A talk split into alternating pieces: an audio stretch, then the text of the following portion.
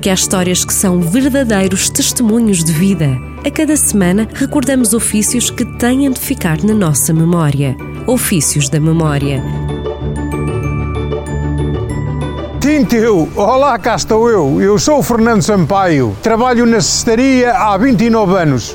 Sou de Silgueiros e adoro a minha profissão. Domina a arte da cestaria como ninguém. Quis a vida que fosse artesão e desempenha o ofício em memória do pai.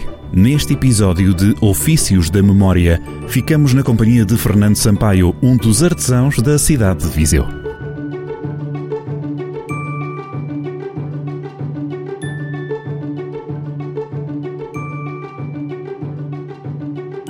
Isto não foi a profissão que eu sonhei, não é? Isto foi a continuidade do meu pai. E eu depois, a certa altura, com que eu trabalhei lá nos ferros, lá do Sr. Inspetor Pires, eu fugi porque o meu pai ficava com o dinheirito só para ele.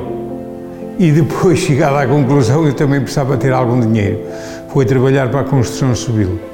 Só que depois, eh, neste trabalho da construção, eh, que não teve nada a ver com isto, eu tive um acidente. Foi trabalho já um sábado para mim, não é?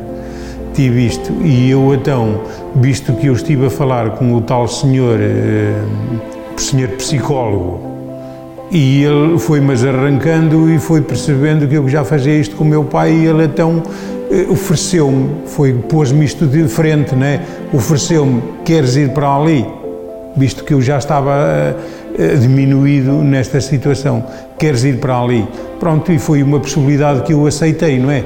Porque certamente eu, a minha ideia na altura até seria emigrar, emigrar ou, ou sei lá, fazer qualquer coisa que, que viesse mais dinheiro eh, na hora, não é? Porque é claro, quando a gente é mais novo, eh, deve fazer a vida, porque se não faz, quando chega mais velho já não tem essas condições, não é? O meu pai estava orgulhoso, ou estaria, e ele esteve orgulhoso, ele esteve, porque ainda me acompanhou, ainda me acompanhou um tempo, ele faleceu da minha casa, mas me acompanhou a trabalhar nisto e achou muita graça, porque ele viu que eu que desenvolvi eh, a atividade com muito mais perfeição do que ele próprio. Acho que ele foi contente. Para quem trabalha, não dá para enriquecer, não dá, dará é para os comerciantes, quem compra e vende, porque num minuto compra e num minuto vende. Temos um país de corrupção. Eh, também as cunhas servem para todos os fins e eu também uso cunhas não para corromper ninguém, mas para abrir madeira. À martelada tenho o rolo e eu aplico a cunha e dou-lhe umas tantas pancadas para desmanchar o, o que pretendo.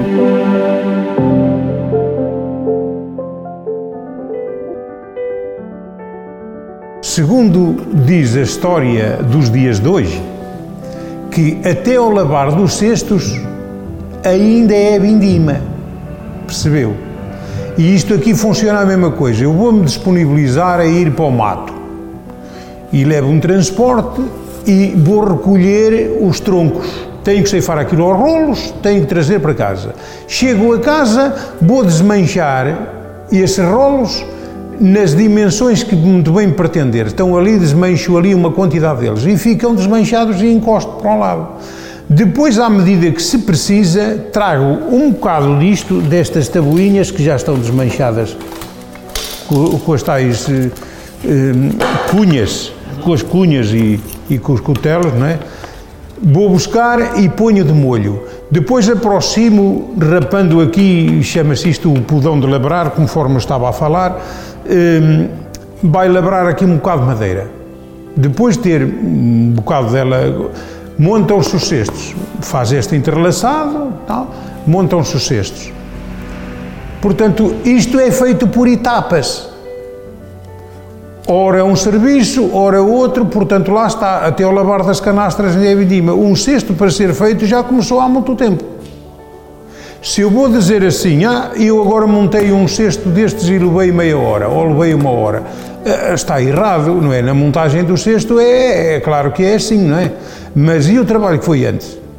Ainda há quem tente regatear, mas isso é uma pena eu ter que assim falar, mas é verdade. Isto é mais das pessoas um bocadinho mais abastadas, são os que menos querem pagar.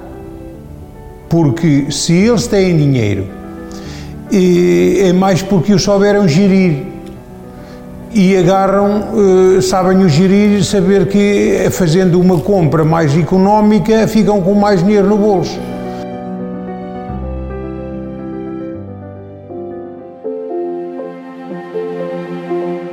Menina que vai passando com a sua canastrinha, diga-me lá se a sua fruta se encontra bem madurinha. Depois responde ela: o ser dúvida disso, até ela dou a provar. E respondo eu de novo: Isso é muita franqueza, eu, eu só queria apalpar. A fruta, claro. Quando chegam as vindimas, o cestinho vai sempre andando, nas mãos de quem o carrega, feito cá por Fernando. Comigo não há solidão. Eu tenho família mas se eu não tivesse isto, falo com isto, como as frases estão, estão comigo, não é? E eu, pronto, percebo bem as coisas e isto não há solidão, porque isto a gente fala com a própria peça, o entusiasmo de trabalhar, de estar a elaborar a peça e, e ver o que correu bem, o que correu mais, menos bem, e tudo isso eh, é assim, não, não há solidão, isto é bom. Eu sempre que realmente tenha condições eh, físicas e mentais para trabalhar, irei trabalhar ao longo de toda a vida. A gente, depois de falecer, não fica eterno, não é? Vai para debaixo dos terrões ou vai para onde bem quiser e para desmanchar mais rápido, para não andar lá aquele bocado de lixo a estrubar, eu vou arranjar uma urna em BIM, feita às minhas medidas, para pôr lá debaixo da cama, à espera, quando for a hora, enviar-me naquilo, porque acho que é um direito que eu tenho ir numa gaiola destas. Porque há histórias ligadas a profissões que se foram perdendo no tempo, porque há histórias que são verdadeiros testemunhos de vida. Ofícios da Memória. A cada segunda-feira, aqui na rádio, em 98.9 FM e no digital e em jornaldocentro.pt. As boas histórias têm uma rádio, Jornal do Centro.